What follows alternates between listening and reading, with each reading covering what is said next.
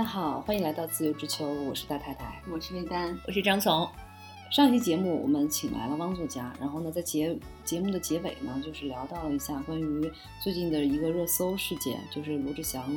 的事件。嗯，然后呢，呃，还没有聊透，然后就结束了。所以呢，我们准备这一期就这个话题再来详细的聊一聊。虽然两期节目也就相隔一顿午饭的时间，补一下。送走了汪作家，我们开始聊八卦，聊完了读书。对，聊完了，因为刚好这个事情就是抢了四月二十三号的这个读书的这个风头嘛，就说大家说就是当天也没看书，全看了那个 长文，那个周扬周周扬青的那个长文吧，说写的挺好的，说现在就是明星的那个以后的公关文都应该让网红帮助。对，我是觉得他反正也没有错别字，也没有病句，逻辑非常清晰，条理非常明确，而且也没有带着特别什么愤怒的情绪。对，他他其实有。情绪就是说他会讲一些什么后不后悔啊，他是有情感情绪在的，但这个情绪呢是一种很理智的情绪，对对，所以我觉得他他是他在就是别人看有有的时候有些人你看换一个就比如说是。嗯，作家或者是公知圈的人来写，可能这个东西写的很复杂，但是呢，就是观众的共情感没有那么强。但做网红的嘛，毕竟他卖衣服，要通过简简的就几段叙述就让你 要花这个钱，所以他们还是有些功底在的。然后这个事情肯定，我相信能听到这期节目的观众，其实肯定已经从各个渠道已经了解了一个大概了。然后大概说一下，就是那个呃，相恋了九年的，嗯。罗志祥，罗志祥和周扬青，然后前一段时间分手了。之前就是有，呃，已经有人在猜测，因为他们好像在就是不秀恩爱了，然后在公共网络上的那个互动也变少了，就有猜测说他们可能会。可能已经分手了，但这个瓜一直没爆出来，就直到四月二十三号当天，然后周扬青也说，就作为当事人，他把这个事情讲了一下始末，说九年的感情为什么分手呢？就是因为他查看了罗志祥的手机，发现就是他专门有一部手机是用来撩妹的，嗯，然后就是曝光了一些很多就是。比较不堪的不堪的一些事情吧，嗯，然后包括很多段的那种就是劈腿的这种关系，嗯，然后所以他就决定说，其实这个已经不是在他们关系里第一次出现的一个劈腿事件了，嗯，要不然就是中间我我之前梳理的时候好像说他们在还没有像没有对大众公布他们关系的时候，就两个人暗搓搓的小号的在开始互动的时候，前三年就是已经有这种嗯劈腿的事件，对，分分合合。然后包括其实罗志祥，其实在台湾一直是属于就是绯闻对象没有断过的，嗯，对，然后然后这个就是所以呢，就是这个事情一旦被曝光了以后呢，就牵扯出来很多，嗯，台湾演艺圈的人士，嗯，就比如说，嗯，还有谁？蝴蝶姐姐，蝴蝶姐姐，蝴蝶姐姐以前是康熙的常客嘛，所以就是像我们以前常看康熙的人，对这个人也不陌生。对对，然后还有就是，呃，跟他合作过的，就比如说郭氏，郭氏城市。对，我们不敢说，因为就在我们谈这期节目的时候呢，其中一个女艺人已经在微博上发出了提告的这个预告了，就说如果就是谁说他就起诉谁是吗？对，谁说他就起诉谁。然后呢，现在是。呃，很多人都出来。今天还有一个就是，呃，热搜，就是黑笔出来讲话。他那天是在 ins 上发表了一篇，刚看了 ins 也没有。那那是在哪儿发？删了吧，应该是。啊，那可能是被骂删了，因为就这这届网友的那个三观非常激烈。因为黑笔说的主旨是什么呢？主旨就是说，他觉得这个事情是属于私人领域的事情，是男女朋友之间的私事。你们既然都作为公众公众人物，你们是拥有公众话语权的，那么觉得说，其实，嗯，你们不应该在这个就是公开的场合。你看人家周扬青第一句话就说了。不应不不应该占用公共资源，但是 你看人家这，因为你想他很恐怖。我看了一下，就是我可能看的比较早的时候，我看他那个就点赞都已经破千万了。嗯，就是长微博是吗？对啊，这是一个很夸张的事情。就作为一个网红，你有这么强的那个影响力。Hebe 的意思就是说，你们这些艺人其实会影响青少年的行为模式嘛。嗯，他虽然觉得这个，你说罗志祥是不是个渣男？他是不是在恋爱关系里有不忠、嗯有劈腿这个事情？他是不是应该得到就是谴责？嗯是的，但嗯是是不是应该在你们有这个公众话语权的人，是不是什么都要诉诸于网络？嗯那就这种可能不是一个特别好的一个表率。然后，当然他这个刚刚你看被删了，对吧？我刚刚才看还有，嗯那就是，但是我看了一下评论，就评论就觉得说，Hebe 作为 LGBT 的一个就是。举旗的一个先锋人物，我就觉得说，你怎么能有这么不正的三观呢？嗯 所以我觉得这个事情，然后然后前两天就是呃，张雨绮同学嗯嗯嗯也就是发了一个就是好像明星都在跟帖，感觉这个对发了一个什么呢？发了一个那个剪章鱼、他八爪鱼的那个的视频，然后对什么话都没有说，然后呢就就这非常具有影射性啊，因为那个之前《美人鱼》里头内罗志祥扮演的就是一个八爪鱼精，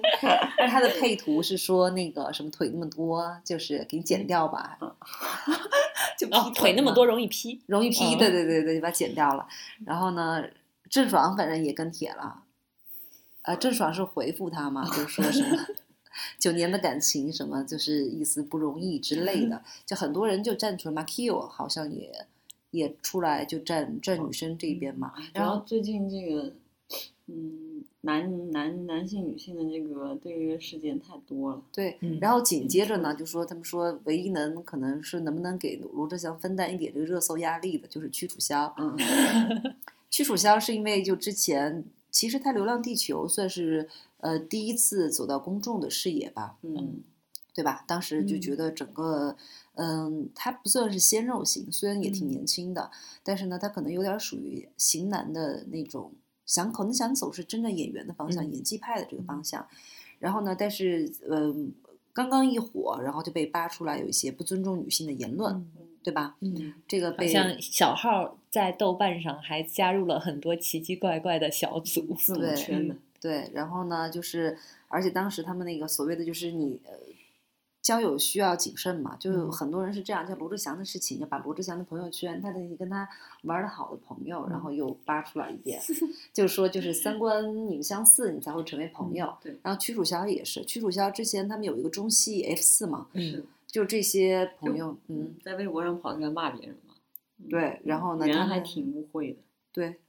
而且都不尊重女性嘛，这一点。嗯然后屈楚萧是前段时间是因为跟那个一个女女明星叫万梓玲，她是前段时间《爱情公寓五》里头演一个咖喱酱的一个女生，应该是一个嗯新人。嗯，然后呢，他们是在红螺寺，就是骑摩托车骑了这么多 六十公里，六十公里去红螺寺，然后呢，感觉有一些就是亲密的照片，呃，就是视频被拍到了。然后呢，刚刚被拍到呢，屈楚萧的意思就是说，他质疑女生可能是找人蹲点嘛，或者蹭热度。然后呢，他刚刚说完了以后呢，反正他是否认，字里行间是否认那个就是恋情的。然后呢，女生马上就说是刚刚得知我被分手了，然后那渣男的形象就非常 的耀 然于纸上。然后这个时候，就是他的屈楚萧的这些猪队友又出来那个说了一些添油加添油醋加 醋，就让大家对这帮人的就恶感更差了。然后这个时候呢，就紧接着罗志祥的事情出来了以后，屈楚萧的不知道前前前前女友 哪一任女友又出来，就爆了一些非常五十度灰的 细节出来。嗯然后，所以刚刚其实我们跟汪作家聊读书那一期的时候，汪作家讲说这一届网友，特别年轻网友，就是嗯，怎么说？我们不能说三观正或不正啊，就是说嗯他们就是价值观非常单一，嗯，就特别贴标签，嗯是的，对吧？嗯，所以就是今天，那我们聊这个话题，除了吃瓜以外，大家觉得就关于这个事情，你有什么看法？哎，我觉得贴标签其实是一个很，就是很很聪明的事情，既聪明又省力的方式。你是说聪明是不是意思就是，比如说他作为一个公共事件，比如说我发表言论，我去挞伐这个地呃这个就渣男，但是好像显得我好像是一个很价值观很正确的一个人，嗯，对，对吧？嗯，就是聪明化。嗯，嗯，因为我们好像看这个事情，其实你说我们好像虽然他写的比较就是详细嘛，但是其实两个人相处你是没有办法看到他的全面的，外人是没有办法看到全面的。我记得我们有一期讲家暴嘛，嗯，就说那个家暴为什么就很多人家暴其实很难分手，就哪怕他诉诸于外力了以后，他也没有办法。你看最后他会。李阳的那个妻子啊，当时他自己曝光李阳家暴他的事情，但最后他又跟李阳复婚了，还是又和好了。所以就是大家就很不能理解这个事情。呃，我们之前有跟有朋友聊，他就说这个是因为你看不到他们温情的地方，嗯，你只看得到他告诉你他们就是发生争执和战斗的地方。嗯那其实你说这两个人能走到九年，我觉得其实那肯定是有温情的时刻时刻的。哎，而且那个我看我的那个微博，好多朋友都在讨论要不要看手机这个事情。我觉得这个是其实也可以讨论一下。那那你觉得要不要看手机呢？因为你知道，就是现在不是那个，就是以之前是那个，就是指纹解锁嘛，嗯那就很容易，就现在说那个，就比如说女女女朋友要看男男朋友的手机，他就会在你睡觉的时候拿你的手去解锁，然后就可以看到你的这个就是那些聊天记录什么的。嗯然后呢，但是其实你说有有一些男生如果有长期出轨这个这个就是经验的啊，他们其实是会两个手机，比如说最近的那个《夫妻的世界》里他们会，删。所以你知道我觉，得，我觉得到看手机这一步，基本上女生已经有感觉了。对其实不会等到看手机才发现你出不出轨。对对对，你这句话昨天就跟水木丁他也写篇文章，就说这个事情。我只是要找证据确认你。他说，其实你有的时候，虽然我们一直倡导的是说嗯所谓的就是平权运动，所谓的理性的这一面，但实际上他说有的时候人不可避免的感性的那嗯个一个一个一个物种，然后以及他说女生的第六感其实是非常强，非常非常强。而且有件事情说，不是在你看手机那一刻你们出现了问题，而是说在你想要看手机的这个想嗯法产生的时候，一般你都已经出问题了。而且我觉得，如果我要到看手机这一步了，那肯定就是做好，嗯，分手或者不说撕破脸吧，嗯肯定就是结嗯束这个、嗯这个这个观念了。肯定不是我看完手机，我再来跟你理论说，嗯你来验证你到底有没有出轨啊，或者说，因为我觉得你来给我解释一下。对，我不，我觉得这个关系到了这一步的话就很难看了。其实，其实我我张女士是这样吧，我觉得我们三个都一样吧，就是不嗯喜欢对方，就是我们是站不看手机这一派的吧。嗯，是，那这样是不是没有戏剧冲突？我站看那一派。呃，我先从我自己说啊，我觉得就是说，我觉得看手机，就别人看我手机是我非常不能忍的一个事情是，就是呃会发生争执，就是在关关系里，如果看对方要看我手机，我觉得这是可很不可理喻的事情。但是我有一个朋友啊，他是这个直男，他会觉得就是说他结婚了以后，他每天他老婆晚上就是都要检查他手机，然后呢，我说啊，这个你都能忍吗？但是他非常甘之如饴，他会觉得说，我们都在一起这么久了，他居然现在每天看我手机还看那么认真，说明他很在乎我。就是我才知道哦，原来有人这有人是这么想的。嗯哦，以我记得就是有一些情侣，比如说他们在感情特别特别好的时候，就假如说我们两个，嗯我的手机突然收到了名媛发给我的信息，然后我会说，哎，你帮我回一下，你看看他说的什么。嗯有的时候也会这样。嗯但是有的时候，我觉得这个事情是怎么说呢？反正我觉得就是可能我对隐私是比较保密的。我觉得嗯这这个隐私就是谁都不能再亲密的人都不能剥夺的我也觉得。关键还是关键的事情，就像你刚刚说，你那个男同事他他能这么想，说明这个隐私可能对他来说没那么重要。他确实没啥隐私。嗯，嗯，换我换我你换的男同事说，你对我好的方式有千种百种万种，没必要用这个方式来表明你在乎我。嗯，但是像你像就是你看对方手机吗？我不看，完全不看。我我我有一一次一一任那个男朋友，就是因为他看我手机，嗯当然肯定不只是因为这个分手了，这个是最大的一个导火索。嗯就是看完之后我就立马分手，我真的无法忍受看我手机。嗯，而且我觉得是这样，就是如果哎，我想看看你的手机，可能当面提出来，我觉得这个事情就还可以，呃，理解，就可能有点俏皮的，你可以理解成一个俏皮的模式，我想看。但是如果是未经你的允许偷偷看你手机的话，我觉得这个事情就。你像以前，别说这是情侣了，就是以前爸妈看日记这个事情，我们都要发多大的火呀、嗯，我觉得这个还是一个人的这个道德观念、道德底线的问题。嗯就是你是一个完全赤裸的状态，你就是袒露你的想法，就是在别人面前，而且是在你没有完全没有预判的时候，我觉得这是一个很可怕的事情。其实我昨天也看到那个，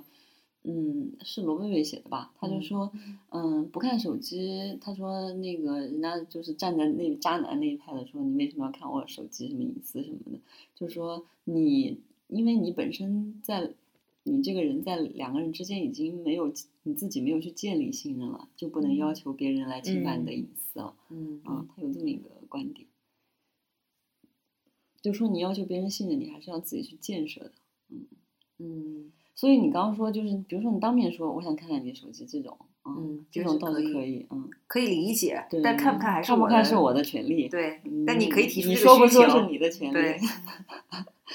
张女士呢？张女士觉得你是占可以在你们俩说的时候，我拿起了我的手机，回忆了一下，我有没有不能让人看的东西。但是好像发现也我我觉得我也不是取决于我能不能让人看，就是你不能看，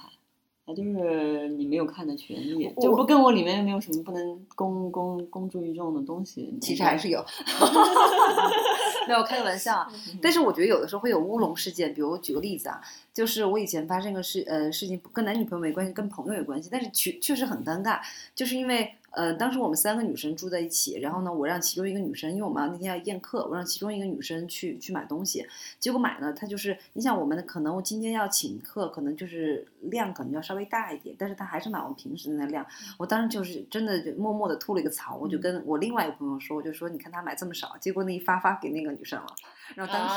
啊，就就很尴尬这种事情。还有就比如很多时候就是跟你朋友就一个寝室的人，然后就是你跟 A 吐个槽就发发发给被你吐槽的人，那所以你手机里肯定。有会有一些，就这，比如你男朋友，有的时候你小小的跟闺蜜吐槽一下你男朋友，但这个事情是无伤大雅的。那如果他看到了以后，他会不会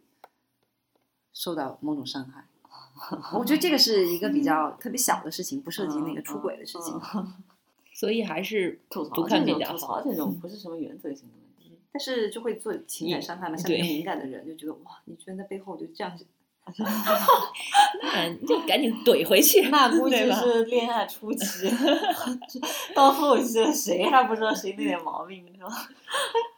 恋爱初期还要保持一些美好形象。就是有之前有一个话题，就是情侣之间有有没有秘密的这个，嗯，对，我刚刚想说这个问题，我觉得肯定有秘密啊。有的人可能就是没有吧。那你们会就是共享密码、共享账户、共享银行账号吗？不会，不会吧，对吧？我特别痛，那这个就是，我觉得这就是秘密啊，就是它不算秘密，可能我在年轻算隐私我连工资都不想打听啊。对啊，嗯，哎，你一个月挣多少钱？就这个很难问出口吧？就好不体面啊，就和看别人手机一样。嗯嗯哦，对，你一个月挣多少钱？我觉得这句话 很好，就这句话就是说，就相互之间就是一个体面的生活嘛。就虽然我们是很亲密的人，但是还涉及到体面。但还有个原因，可能是因为我们都没有进入婚姻的那个阶段。嗯那如果你进入婚姻的话，其实有些问题，我觉得还是要可能事先大家也要坦诚的交代清楚比较好。我觉得，可能作为男女朋友，我觉得你挣多少钱跟我没有关系了。就觉得即使是亲密关系也没必，我不知道婚姻啊，因为我没有什么发言权，就觉得即使是亲密关系，其实也没有必要做到那种大家完全赤身裸体的那种就是你上厕所就关不关门的问对啊题嘛，对吧你？打嗝放屁这种，嗯，嗯，我觉得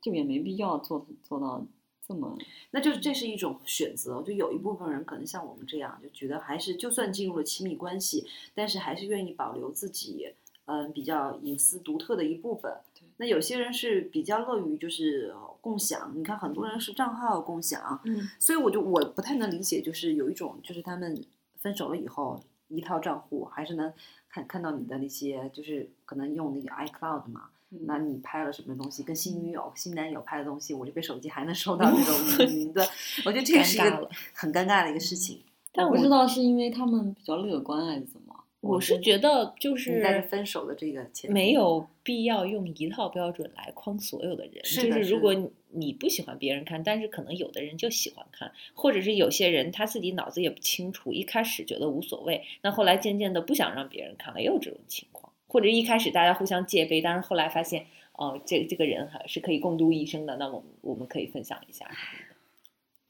而且还有一件事，我记得很早之前那个，呃，当时以前蔡康永讲了一个问题嘛，就是说，嗯、他好像是之前有个女明星吧，就发现我不我不记得是不是周星驰那段关系里的事情啊，嗯就说她那个去找男朋友的时候，发现门口有一双女生的鞋子，对嗯这个事情。然后当时我记得蔡康永好像是哪本书还是怎么写到这个事情，他就说这个时候你还要去对峙吗？你就走掉就好了呀。对啊，我我也是这个，这就好很难堪啊。对啊，就嗯是，所以我觉得查手机是这样，就是说我们说了，其实如果女生当你开始想要查手机，可能你平时都不看，当你当要想要看的时候，你一定是你们之间产生了某种不信任以及隔阂，嗯，对吧？是。那最后其实查不查出来的事情，你的这个隔阂都不会消除。我觉得现在就是我们刚刚说的这个看不看的问题，其实就是两，嗯，这个感情是不是凌驾于你个人自尊之上？嗯，嗯，是到最后还是你这个个人自尊比较重要，还是这个感情所谓的感情比较重要？就是当一个这个关系或者感情走到这个程度的情况下，你还是要继续维持的话，嗯，我觉得是一个个人自尊和这个关系的选择。不过其实我觉得讲的这个事情让我比较匪夷所思的一个事情，就是你说呃，作为一个单身的男明星的话，你其实好像有很多就是这种呃桃色的绯闻，嗯。我觉得还至少是可以理解嘛。嗯。但是你一方面又要跟一个女生保持着长达九年的这种固定的关系，嗯。而且其实你看出来，你觉得我我觉得为什么我会觉得就是他罗志祥这个人比较好的地方是，都已经九年了，其实按理说应该进入一个关系进入一个瓶颈期，或者说是一个比较稳定的关系了。嗯但是他每天还要陪他聊到三四点钟哇，我觉得这是在打渣男哦，我觉得他好暖啊。所以后来不是很多微博嘛，说就是你看看罗志祥这关系挺匪夷所思的。所以我觉得肯定是说这个女生还是有某一个地方就是特别，她特别需要的价值在。或者是有没有这种可能，就是我们经常会看到，呃，就娱乐圈里有一些夫妻，他们其实已经没有感情了，但是却就比如，或者是他们可能各自在外面都有自己的人，但他们并没有离婚，啊，他们是因为可能对他们就是有一些利益，嗯嗯，可能这这就是一个公司，这个公司不能拆伙儿，然后这样可能才能有一个利益最大化。嗯或者是有一些代言，代言嗯期没有过，他们可能如果现在就宣布婚姻破裂的话，是可能要赔钱的。这这种关系我可以理解，就是如果双方都都都这个认可的话，我觉得没什么问题。但是其实你说到开放关系啊，就就转到开放关系嘛，就是嗯它是一个属于双方都达成在一开始初期达成一致嗯，的一个关系，但很多其实开放关系证明，双方开放关系很难控制，到最后就容易失控。嗯，所以感觉好像大家是就像我们去年你看看的那个摩登那个致命女人里也是，哦，不是不是摩登，就致命女人。嗯，就到最后变成了攀比了，就说哦，你有你带回来一个这个新 伴侣，我也带回来一个新伴侣，就最后很容易失控，这个东西不好是界定。其实我之前我记得很多年前，当时看一本书上有一个作家讲到关于婚姻这个问题嘛，他说，当然现在人的婚姻，因为你结了婚是可以离婚的嘛，嗯它不具不具有说就是一个什么就终身性，嗯但是呢，他会觉得就是婚姻是一个所谓的承诺，嗯，它是一种选择，是就是你既然选择了婚姻，那你其实应该相对选择一个嗯。更对对方负责任的一种对，因为而且对，而且这个我们上次说亲密关系的时候，其实也说到承诺嘛，嗯婚姻实际上就是法律层面的这种承诺，对，嗯，就它其实会更强一些。是因为这样，如果你没有做好准备，你可以不用结婚。嗯，对啊，但如果你真的选入，就是选择进入婚姻的话，那你应该做到你一些，你应该尽一些你应该尽的义务。嗯是，但是嗯，罗这个事情嘛，其实他还是，嗯，还是各自就是单身的状态，是这个状态，还没到婚姻那一步。嗯，不是说他们也去准备都准备买买了婚房，准备要结婚。嗯，是，好像是。嗯，我还想说一个问题，就是就是说罗志祥这个周扬青这个人，然后还有那个屈楚萧那个不知道哪任前女友的事情，就这两个事件当中的女性，我有一个共同感觉，就是好像她们都不是特别清楚自己要什么。为什么呢？嗯，你看那个周扬青的那个微博啊，嗯他好像很少，就是他的微博里字里行间都没有显示出，就是我我我我我本身是想要什么的。就比如说你，嗯，他写他主要写的是什么？就是嗯，你跟我聊天，然后呃是不是爱过我？但是很少有他自他写他自己主动做过什么。就比如说，如果是一个特别知道自己想要什么，就是说，嗯，我应该喜欢过你，然后那个我，我觉得我给这段关系中我做的已经，嗯，我该做的都已经做了，然后这段时间我觉得我也没有，嗯，白费。是这样啊，如果你真的觉得没有白费的话，他就不会在这个公共的场域去公布这个事情了，还是想要一些补偿吧，无论是精神上的还是经济上的，或者就是报复。嗯，因为报复其实就是精神上的对精神上的补偿嘛，就觉得你伤害过我，我一定要就是选择让你也受到某种。但问题是，他伤害了他九年，哎，怎么为什么会选择在这个时候？就他从头到尾都没说，嗯，我我其实希望我的男朋友是个什么样的，我需要一个什么样的男男朋友。他也许是他没没在这里说，嗯，但其不代表他不知道。不，其实还是能感觉到的，就是他不是他在这个关系里其实还是非常被动的，你从他的这个长微博里看出来。然后曲水双那个就更明显了，你就根本不知道这女孩儿，就就她被 PUA 也是很正常的，嗯、就就是她没有读书，她也不知道没有看清框架。没有干到，哎，我们这样会不会三观很不正啊？就是别人已经是受害者了，我们还要就是说别人不读书被 PUA。嗯，不是，我不是不是说没有，我们不代表这个，就是以上不代表我的观点。他们说的一切跟我无关。你说的这个人，后还树还没倒。继续继续。嗯，你就觉得她好，这个是一个非常迷茫的女，挺迷茫的女孩她不知道自己这个在这段感情里的需求是什么，以及我什么时候选择进入，什么时候选择退出。因为我觉得这些女孩儿，就说还是比较年轻，首先是年轻，还有一个她始终，你看她跟她那闺蜜发的说，她说，哎呀，我闺蜜发跟我说，我是不是被 PUA 了？她说我也不知道，她说我感觉她对我也挺好的呀，你看就这种感觉。一般被 PUA 的人可能都感看不出觉到？就是他从头到尾发的写的那些字，跟长微博里都感觉不到他自己任何的主动性。哎，我觉得还有一个原因是这样，其实我觉得他这个是不是 PUA，我们就再说啊。嗯因为有件事情就是，你想这两个男生，他们都是演艺圈的人士，嗯就对于一般人的女孩来说，就是属于一个类似于白马王子或白月光的一个角色。就是我一个普通人，我觉得能跟一个明星谈恋爱，对他会有这种感觉。PUA 的感觉还不太一样，PUA 可能本来就是素质不太，他用一些所谓的技巧的方式，对吧？没呀，人家是那个学生会主席，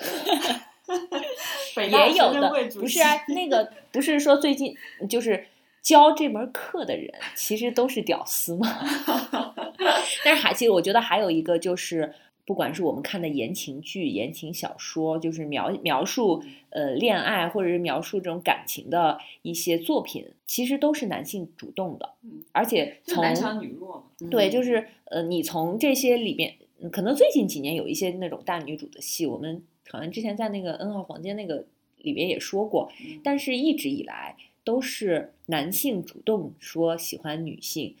男性先喜欢上女性，但是很很少就是你能看到这个女性，她能明确的表达表达自己，我是不是喜欢她，我可能就是这个人喜欢我追我啊，我觉得他也挺好的，那就就在一起了。大部分都是不是不是，偶像剧不是偶像剧是很明显，就女生的那个感到情绪的那个就是。呃，起点一定比男生前头，因为你想，你要带入一个女生，我喜欢了一个就可能高不可攀的一个总裁型，一个白马王子型也好，肯定是我先让观众跟着我的情绪带入，我喜欢上他，可能是一见钟情，然后慢慢的通过你的一些努力，对方可能觉得你们俩之间是王子与灰姑娘的关系，但慢慢的你的一些特质打动了他，他开始喜欢上你，这才有谈恋爱的感觉。但是问题是一开始，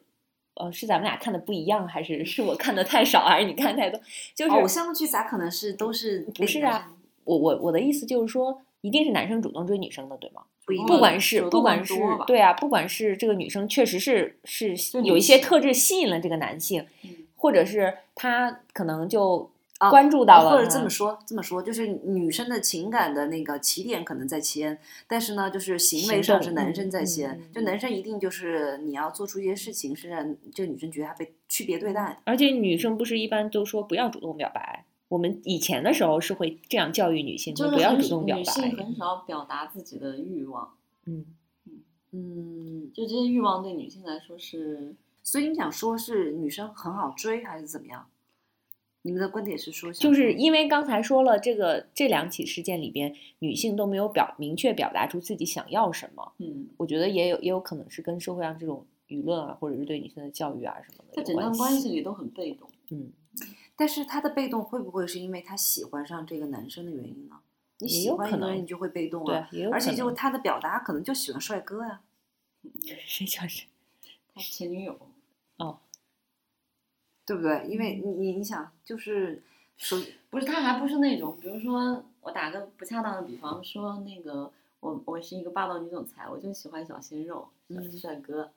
嗯，那个那那种感觉，你你懂吗？但是你想问题，是就你想，这对于这两个女生来说，对方是有名、有钱、有颜的人，嗯，就其实他其实诉求很明确啊。就是不是？那你的意思是他们还是差差距有有差距在那儿，所以就比如说，我是个个追星女孩，我追到了我的 idol，你不能说我是不不清楚自己，我太清楚我自己要什么，我就要我的 idol 啊。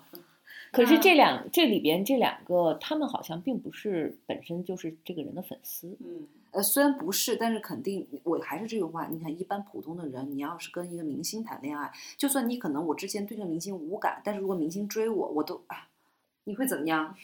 你说啊，我绝对不要跟你在一起吗？我觉得很少有人这么清醒吧。算了，不能讲随便讲。所以所以屈楚萧的某任前女友，她不是明星是吗？就是曝光的这个是明星不。是当时他们还是学生，在美国上哦学的留学生，哦，嗯，但是这个女生好像很有钱，嗯，是有提到说，没有钱也不能留学，有钱人家的小孩啊成绩好可以考可以考奖学嗯金的呀。成绩好，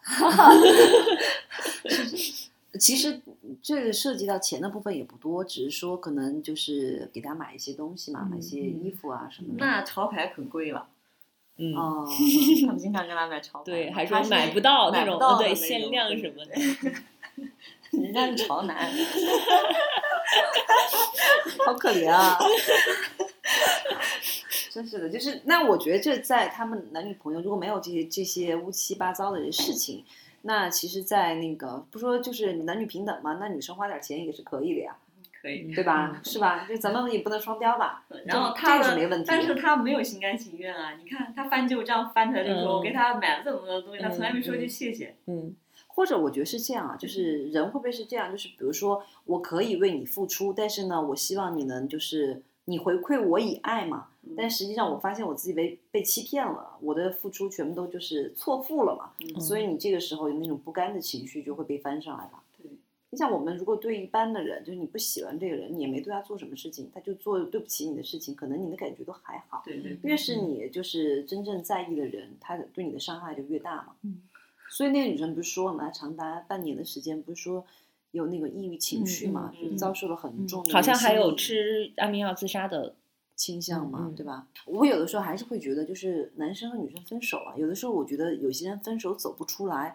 我觉得除了可能真的是在那个阶段嘛，有可能这个人是在热恋的很爱很爱的阶段，可能另外一个人已经过了这个阶段了，对吧？这个他们俩没有同步。对，一个没有同步，在处于的阶段、情感的阶段不一样。还有一个事情，我会觉得分手的那个形式很重要。嗯，就有些人，他你看他伤了自是尊，受到尊重的那种分手和那种嗯，所以我觉得就是有一些时候，不是说分手这些事情让你觉得你很，有些人可能就是一口气一个自尊心被重挫的问题。嗯，其实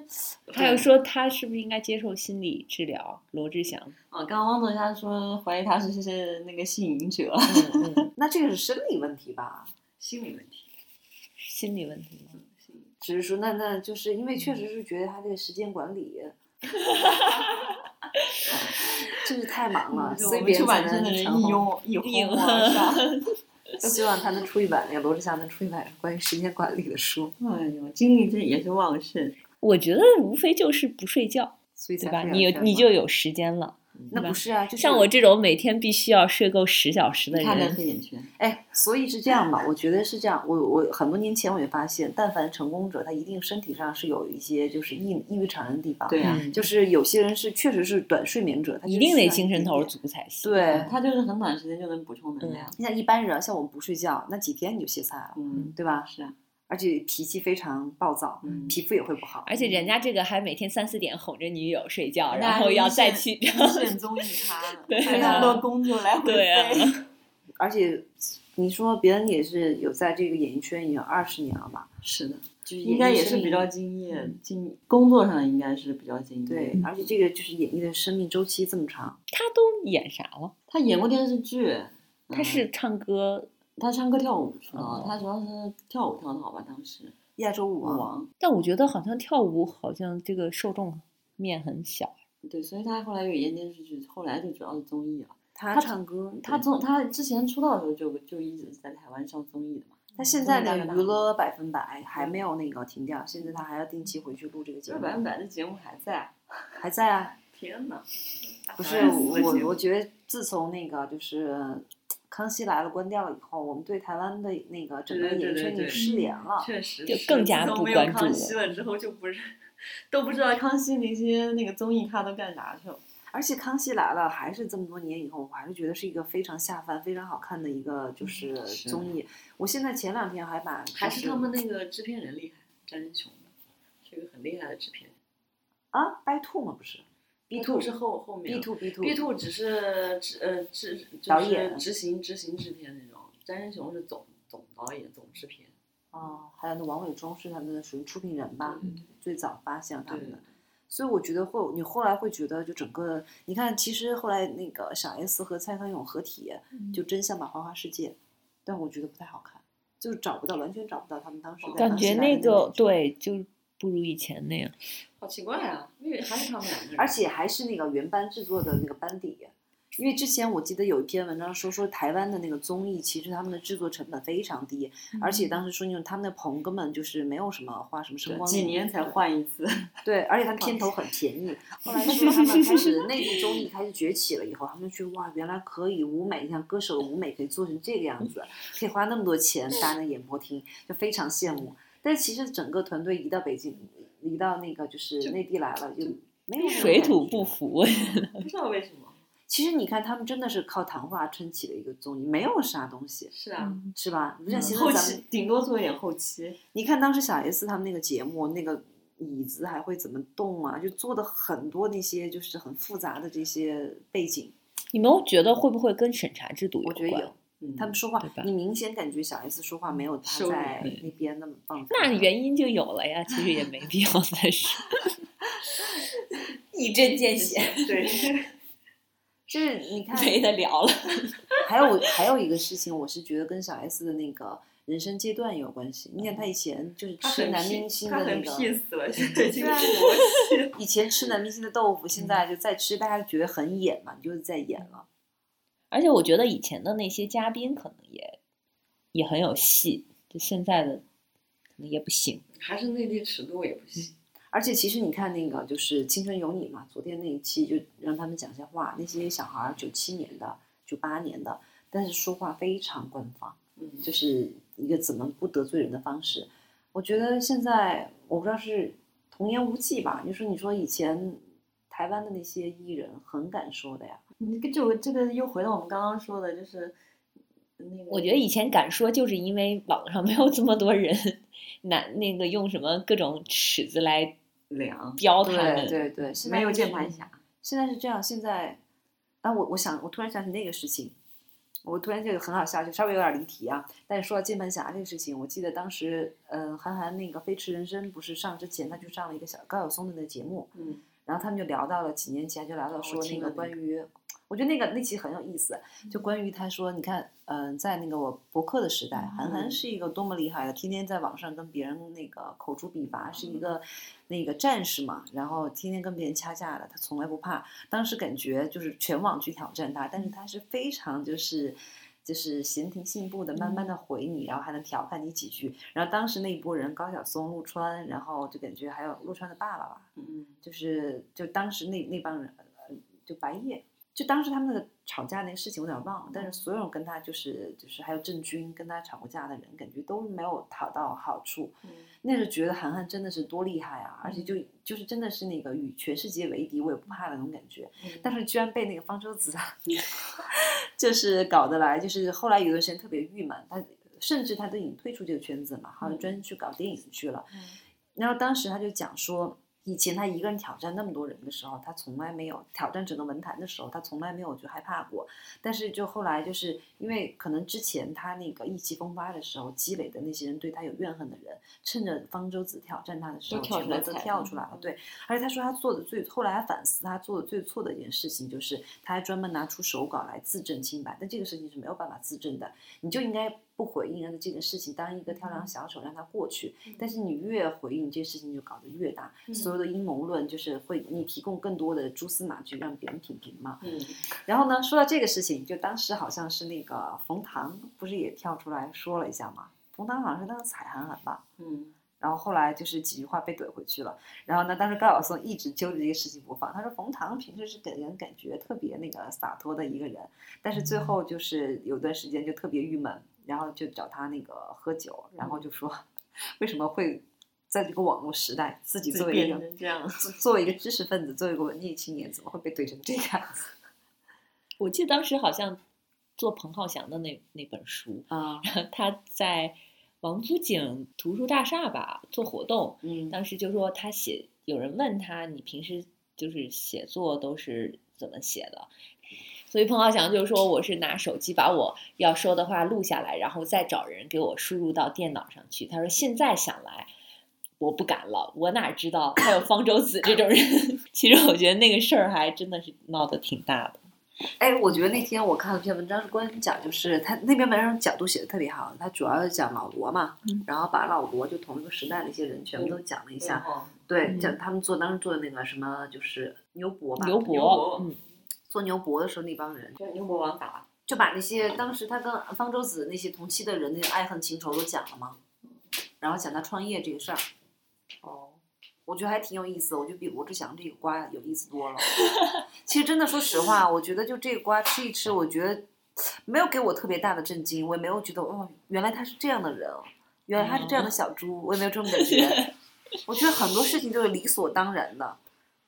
我只是有点诧异，怎么会？因为你是因为你在这个圈子里，你知道的多吗？不是，但是我想说件事情，还有原因是因为我觉得可能我觉得这个事情没有这么大的原因，是因为我会我会觉得对于男艺人来说，你好像看到现在这么多人的关注，但其实历史证明了对他们没有什么特别实质性的伤害。对，没啥影响。该上的节目你看薛之谦这个事情，嗯当时全网就觉得就是说求锤得锤，嗯但是都同情女生，可是现在怎么样呢？他沉寂了一段时间，就试探性的付出了呀。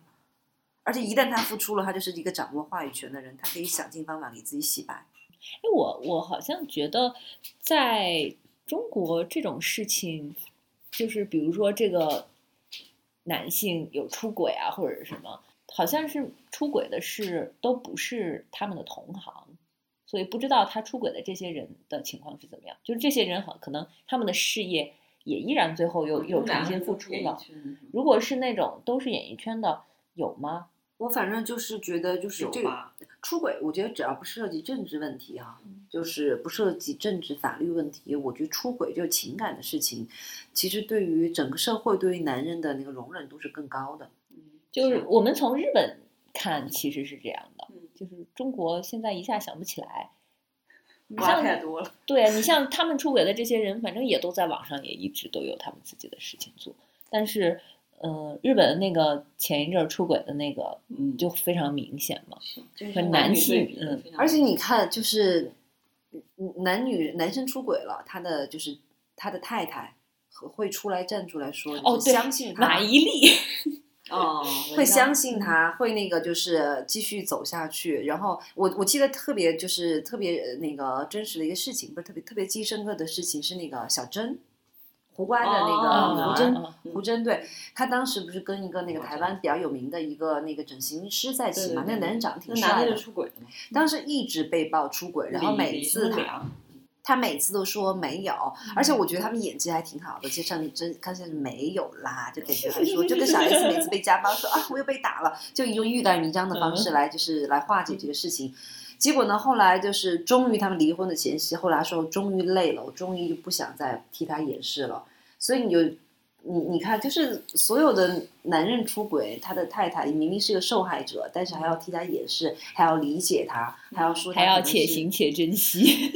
所以我就觉得，但是你从来没有哦，是那个文章出轨，所以姚笛一直到现在好像都没有复出。他复出了几次，但是就是效果都不好。哦他现在只能演一个就是女二号，而且整个女生是这样，本来女明星的那个演艺周期就很短。那文章也没没有，他复出了，但是那他他好像自己还当导演，但是都都不太成功。啊，那个是那个是之前吧？那是之后啊，他当导演这哦个事情。他出轨，但是俩人没离婚，所以就是对他没有什么影响。他其实就无非就是浪子回头，相当于，但是对姚笛的影响很大，嗯，所以姚笛就沉寂了一段时间也是有。影响的。他当时还是挺一线的，现在几乎很少看。后来他就是演张学良，然后再往后的话，他好像就没有什么，反而马伊琍就很就是资源特别好。但是我还听过说法啊，文章现在的资源不好，其实也未必是跟他那个就是出轨有关系，是跟他整个这个人这个人的就是口碑也有关系。是就是他为人处事的问题。对，那天不是我们也聊了嘛，说其实这个圈子就这么大，你的这个就是为人处事，特别有些人就是如果成名的早，就从学生毕业了以后，就是顺风顺顺水，成名的早，很容易就是不珍惜这些事情。嗯，而且从现在就是这些呃，我们吃的这些瓜啊，这几年吃的这些瓜，你能逐渐看到那个明星公关团队的一个公关策略。就是你可以看到这个事情发酵了以后，首先周周嗯周扬青是在早上九点钟，大家说他很体恤娱乐娱乐记者者，对这样的话，他们有一整天的时间可以整理这个瓜，但是呢，就是他不用熬夜不用熬夜，对。然后呢，其实那个紧接着罗志祥开始频繁的上线，最后说上线了八十多次了。然后就是在他频繁上线之后，然后整理出迅速的应该是公关公司吧或者团队整理出一篇那个微博，意思就说这是我们就是我也很舍不得就分手，反正是以一个比较温和的态度，就说也公布了他跟周扬青分手的这个事情。嗯，然后呢，最后后来看整个的舆论发酵太过于迅速，他晚上又发了一个道歉的一个，早上是第二天早上吗早上五点多五点多发的啊，又发了一个，那我觉得就是感觉舆论失控了嘛，就觉得就是已经没有办法，就是不承认错误，已经现在明星就很聪明啊，就觉得一看舆论不行，就首先你态度得有吧，不管怎么样，我先得承认错误吧，对吧？看这个瓜是没办法洗了，这个地没办法洗，来开始承认错误。然后刚刚我们就在我们在录这期节目的时候，看到那个周扬青再度发声了嘛？是有网友质疑他说他想那个毁掉罗志祥，这是个报复的行为。他用小号回网友说，如果他真的是想毁掉他，不会就是发只发到现在这一瓜。这有这句话暗示了，就是我们来精读啊，就说这句话暗示了还有更多的瓜。然后呢，他说他之之所以就是拖到现在的话，是说那个这个人是品德败坏，嗯道德败坏，然后绝道德的沦丧。嗯然后绝对没有那个改过的可能性。他不想其嗯他的女生再受到伤害。哦，啊，所以就说浓浓的就是还有瓜吧，还有锤吧，就看网友是不是要求锤得锤了吧。这是我们从那个李雨桐小姐那儿得到的一个 精辟的词语。反正我想说，就是这个事情，可能就是除了现在咱们能所所能看到的一些一些呃表面上的原因吧，我觉得两个人在一起相处了九年，肯定有很多共同的利益的牵牵涉牵牵割。嗯，所以呢，我觉得就至至于两个人怎么处理这个事情，可能有很多不为人知的事情，要不然不可能拖了九年吧。如果嗯他就肯定这中间是有付出过真感情的嘛。嗯是所以呢，今天也不上价值了，觉得这个瓜也吃的差不多了，吃不动。吃不动了。其实我们对这个瓜也不是特别感兴趣，就对我来说一点也不意外。哎，主要是最近这个男女对立的瓜有点太多了，嗯嗯，嗯所以我们就觉得，这个世界怎么了？嗯，其实我觉得这就是普通人一个嗯正常的升级版吧。你说普通人就没有这些你是有嗯出轨的事情嘛，也有也有吧，只是说大家没有这么大的能量让这么多人看到嘛。是，然后你的小姐妹们就说啊，他怎么是这样的人？那这个事情就过去了。就现在我连啊，他怎么是这样的人的这种力气都没有啊，觉得好意兴阑珊啊。那我们今天就到这里了。好的，吃瓜群众累了，瓜都吃不动了。真的是，我觉得我们能把这个就是这么呃，一个就是娱乐圈的吃瓜运动做成做成这么他可能。忘记了这周要上六天班儿。对对对对对，太累了。嗯，那那今天先这样，先这样吧嗯啊，好，嗯，拜拜，拜拜。讲个可笑的、捏造的、荒谬的谜题留下，浑浊的、虚假的、无辜的歉意，颠倒是非。你妈的谁？自由之秋是一档泛文化类播客节目，我们会在这里分享所见所闻、所思所想，从读书电影到美食旅行，从婚恋情感到职场成长。我们想和更多有趣的灵魂一起，以微观生活记录时代流动。我们希望这里可以成为一部自由而真实的私人生活史，欢迎关注。没你想的愚昧，道歉敷衍不如